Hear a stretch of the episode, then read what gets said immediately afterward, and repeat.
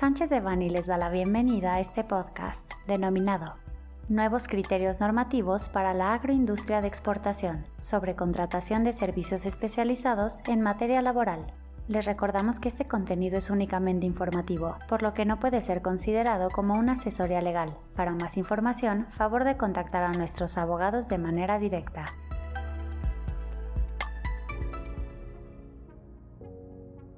Recientemente fue publicado en el Diario Oficial de la Federación el criterio para la agroindustria para determinar las actividades que por su naturaleza no podrán subcontratar las empresas de este giro, siendo entre otras las actividades agrícolas de corte, cosecha o recolección, cultivo, empaque, distribución y exportación de fruta, incluso empaque, distribución y exportación. Las empresas que actualmente prestan los servicios antes descritos únicamente podrán fungir como agencias de empleo o intermediarios en el proceso de reclutamiento, selección, entrenamiento, capacitación y transporte, siempre y cuando estas empresas no se consideren patrones. Ante las eventuales inspecciones por parte de la Secretaría del Trabajo y Previsión Social, se recomienda efectuar un análisis interno sobre los siguientes aspectos. Contratos actuales con prestadores de servicios con carácter de especializados que impliquen registro de prestadores de servicios u obras especializadas, cumplimiento de informes cuatrimestrales ante el e Infonavit y COSE y SISUB respectivamente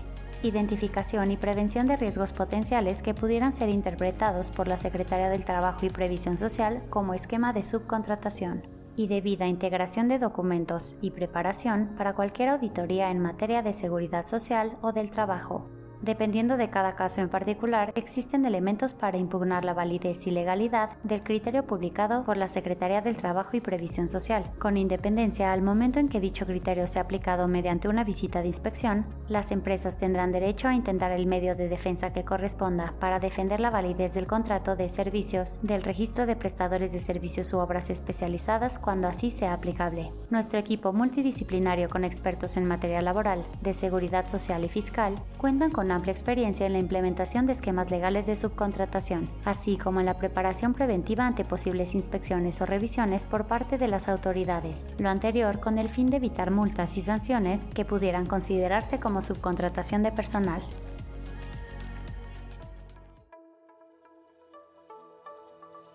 Este contenido fue preparado por Alfredo Kupfer Domínguez, Guillermo Villaseñor Tadeo, Sebastián Rosales Ortega, Fermín Lecumberricano y Francisco García Lerma, miembros del Grupo de Práctica de Laboral, Seguridad Social y Migratorio. Para cualquier duda o comentario sobre este material, contáctenos directamente o visite nuestra página www.sanchezdevani.com.